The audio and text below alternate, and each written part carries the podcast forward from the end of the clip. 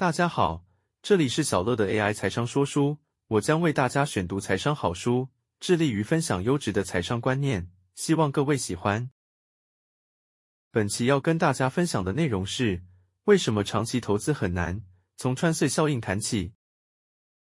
所谓穿隧效应，原是量子物理上的专有名词，不过有一位纽西兰的房地产专家科林库马 （Colin Kumar） 则将它用以形容。投资人从事复利投资时所遭遇的状况，一开始效益不明显，投资人越来越没有信心，导致大多数人在中途放弃。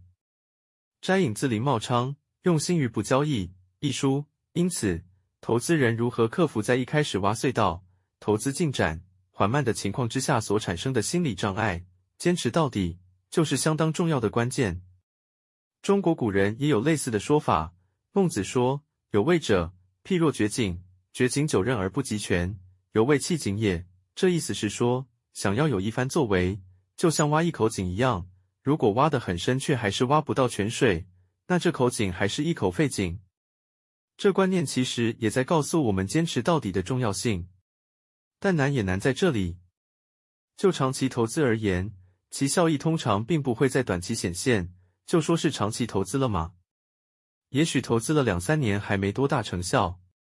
但问题来了，假如自诩为长期投资的朋友看到身边的人因为短期的投资获利超越了自己两三年的投资成果，这时心中不免要生出疑惑甚至挫折感：究竟自己的做法是对的吗？别人在行情大好时轻易就可取得的报酬率，我干啥要这么辛苦呀？这种和别人比较的心态，可能就浇熄了投资人坚持长期投资的火苗。我认为，要成为一个成功的长期投资者。除了坚定的信念与执行力外，很重要的一点就是不要和别人比较。怎么说呢？例如，我们骑着机车停等在红灯前，当你看到身旁停等的人开着千万名车，心中不免羡慕。要是自己也能开着这样名贵的跑车，那该多好呀！到了下一个路口，当你看到有人气喘吁吁的推着三轮车，你又会庆幸，还好自己有机车可骑。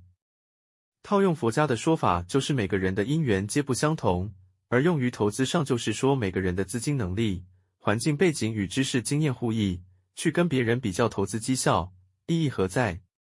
倒不如专注于记录自己的投资策略与流程，还更有助益。长期投资不是一条易走的道路，但只要耐心与坚持，克服人性的贪与怕，相信隧道的彼端将是光明灿烂的。以上就是本期跟大家分享的内容，感谢您的聆听。如果你喜欢我们的频道，请记得追踪我们并留下五星好评。